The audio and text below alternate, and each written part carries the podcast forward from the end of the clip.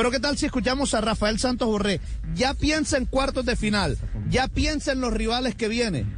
Todos son importantes en, este, en esta Copa América y, tanto en la eliminatoria sudamericana, los rivales son muy complicados. Eh, creo que hay muchas selecciones que, que vienen haciendo un cambio generacional importante y eso hace que por ahí eh, hayan talentos nuevos en el cual eh, no se tiene mucha información o, por ahí no se, no se conoce mucho a nivel de selección y eso hace que, que, muchas veces te, te, sorprendan también. Eh, entonces yo pienso que, que, puede ser difícil, cualquier rival puede ser difícil, pero lo que, lo que sí siento en cuanto a tu pregunta es que eh, cualquier rival del otro grupo puede ser un partido diferente en el cual encontremos un partido más abierto, un partido más eh, de tú a tú, por decirlo así, que por ahí como, como, como hemos tenido en nuestro grupo, que, que bueno, que ha sido eh, el partido pasado con Brasil, un partido en el cual eh, era un partido difícil, complicado, pero los otros partidos anteriores que habíamos jugado también habían sido en otro estilo en el cual los rivales nos habían propuesto diferentes posturas y cuando ya juegas este tipo de eliminaciones creo que es fundamental eh, que se presente un juego así de, de, de, de mucho golpe por golpe.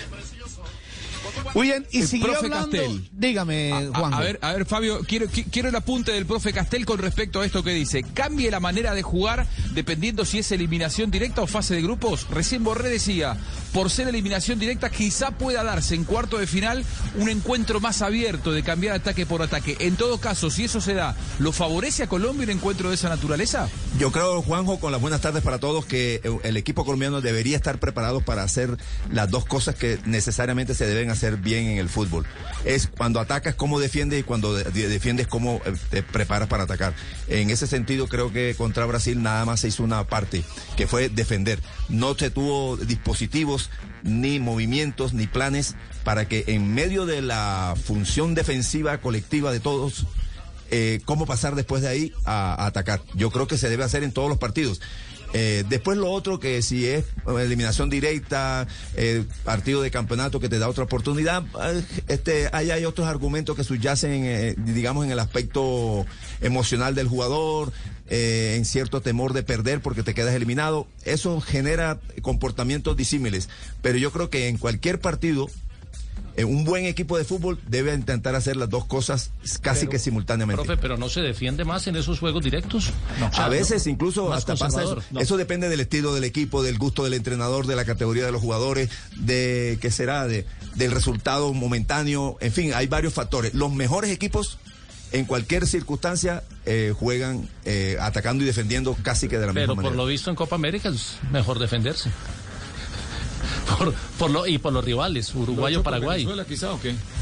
No, pero ahora, eh, siempre en el fútbol es bueno defenderse, porque si no te defiendes bien no eres buen equipo. Mm. Lo que no es, lo que no debe ser es jugar a la defensiva. Porque defender es necesario, es imprescindible para ser un buen equipo. Jugar a la defensiva es este, desear que te ataquen siempre. Jugar a la defensiva de Venezuela. exactamente. O como, o, o, como jugó Colombia ante Brasil. Como jugó Colombia ante Brasil, cumplió una parte que favorece incluso favoreció a jugadores como Mina, como Davinson Sánchez para recobrar cierta confianza al mismo Tecillo que estaban diciendo ahora que jugó bien, jugó bien eh, cumpliendo una sola tarea, que fue la de, defender, porque además defendió rodeado de muchos compañeros en espacios muy reducidos, eso favorece a los defensas. Ahora, cuando le toque defender, cuando no tenga tantos espacios, cuando tenga mucho espacio que cubrir, cuando además sus compañeros no estén tan dedicados a defender, sino que estén dedicados a atacar, ahí se les eh, plantea otro tipo de situaciones que los buenos defensas tienen que saber resolver. Claro, se plantea un escenario diferente. Y... ¿Siguió hablando Fabra, Fabio? Borré, siguió hablando Rafael Santos Borré.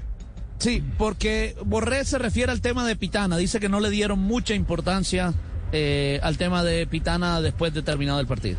Creo que sí, yo creo que eh, nosotros como grupo no le dimos mucha importancia. En el momento obviamente eh, fue algo que, que, nos costó, nos costó comprenderlo, pero no tratamos de darle mucha importancia, tratamos de fijarnos en el juego, tratamos de concentrar, concentrarnos en por ahí lo que tenemos para mejorar, lo que, lo que tenemos que corregir y en las cosas buenas que, que venimos haciendo. Creo que ese fue el énfasis que, que hicimos y como decías tú, tratamos de, de, dejar de lado lo que era el, el, el tema arbitral. Y, me parece, profe Castel, una actitud muy positiva. Es decir, ya lo de Pitana fue. Ya, chao, adiós. Pero Fabio, Fabio, yo, no estoy de acuerdo con, con Santos Borré. Yo creo que el equipo se salió mentalmente. Claro, en ese momento, en ese momento sí, pero ya, chao. O sea, ya, ya seguir en lo de Pitana no, ya pasó. Ah, no, claro. Ya el partido más importante siempre es el que viene para el futbolista. Por eso el futbolista goza poco de las victorias y tampoco llora demasiado de la derrota, porque cada dos, tres días hay un partido que, que ese es el más importante. Entonces, claro, este es una buena política, además algo innato en el futbolista. Ya pasó esto y ya va a buscar. Ahora, lo que no deben hacer los entrenadores y los jugadores es pasar la página después de una derrota. No, no, no, hay que leer primero la página. Hay que leerla. claro. y, los errores y analiza y revisa.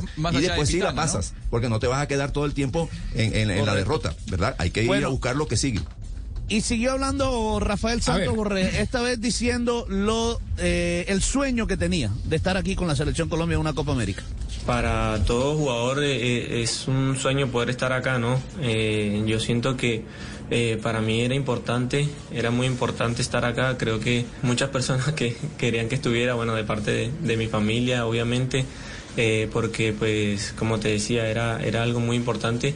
Y en cuanto a lo que le, he podido brindar, creo que sí, creo que eh, he podido actuar en, dos partidos que, que, han sido complicados para nosotros, eh, dos partidos que, que en las veces que me ha tocado actuar son dos selecciones que, que, vienen haciendo las cosas bien, que tienen un buen funcionamiento. Y lo que, lo que le he podido ayudar al equipo en, en esos dos partidos ha sido eh, poder estar bien sólidos, poder ayudar a, a, a recuperar, poder estar dándole una mano a nuestros volantes. Y después que cuando la tengamos tengan ese jugador para, para, para desahogarse y por ahí poder eh, generar fútbol que, que, en realidad es lo que, lo que, para lo que estamos capacitados nosotros los delanteros o, en esa posición que muchas veces me, me, utiliza el profe que es un poquito detrás del 9, ¿no?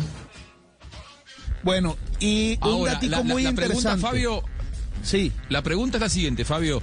Eh, a mí me gustó el trabajo de Borré, pero fue contra Brasil, un equipo que te impone condiciones y que obliga a que el delantero se tenga que desdoblar, es decir, que no solamente ataque, de hecho Borré pudo atacar poco y tuvo que defender mucho más y colaborar más con Mateus y con, y con Wilmar Barrios. Eh, pensando en los cuartos de final, en donde va a haber otro rival que no va a ser Brasil y que muy, muy probablemente tampoco sea la Argentina. ¿Borré sigue teniendo posibilidades de ser titular o fue más titular justamente porque el rival era Brasil, por eso del trabajo hacia atrás, del trabajo defensivo? Mire, si me hablan en el gusto en el gusto personal yo creo que sí. Al contrario. Eh, no, en el, en el gusto de Rueda por lo que vos ves de los entrenamientos, digo. Bueno, por, lo que veo de lo que hace el profesor Reinaldo Rueda, él ha escogido a otros. Ha escogido a Muriel y ha escogido a Duan Zapata e incluso ha tenido a Miguel Ángel Borja por encima de Borré. Yo, yo creo que él utilizó a Borré precisamente para hacer ese trabajo. Además, lo leyó el profesor Javier Castel antes de, del partido con Brasil, que tapara la salida clara de los dos zagueros centrales brasileros de, de Marquinhos y de Thiago Silva. Eh, y ese fue el trabajo que le encomendaron a, Rafael Santos Borré. A, mí me gustaría verlo también en la otra faceta que le conocemos en River Plate. Es más, mire, Juanjo, Rafael Santos Borré se refirió al tema, precisamente, ya que usted, ya que usted lo toca. Eh, él dice que está en deuda, que le falta mostrar esa faceta por la cual es llamado a la selección. Todavía siento eso, que, que por ahí no he podido mostrar en, en cierta forma esa, esa faceta que, que, a mí más me gusta o que, o que, o que por ahí yo siento que, que tengo natural que es ese, ese, ese juego eh, ofensivo que le, que le puedo dar al equipo. Como decía anteriormente, los partidos que me, que me ha tocado actuar son partidos difíciles, partidos complicados en el cual eh, he asumido una labor que, que, era la que necesitaba el equipo y bueno, ahí nosotros los jugadores también tenemos que ser inteligentes para analizar los momentos del juego y para analizar lo que, lo que se necesita en el momento. Y bueno, y creo que, que se, se ha hecho de, de buena forma y, esperamos, como dices tú, poder encontrar eh, eh, ese momento de, de que podamos sacar nuestras mayores cualidades. Y bueno, y fue claro, directo, preciso, Rafael Santos Borré. ¿Cuál es el objetivo de esta selección Colombia? Escúchenos. Si me preguntas a mí y a la mayoría de mis compañeros o a todos mis compañeros, eh, nosotros queremos salir campeones.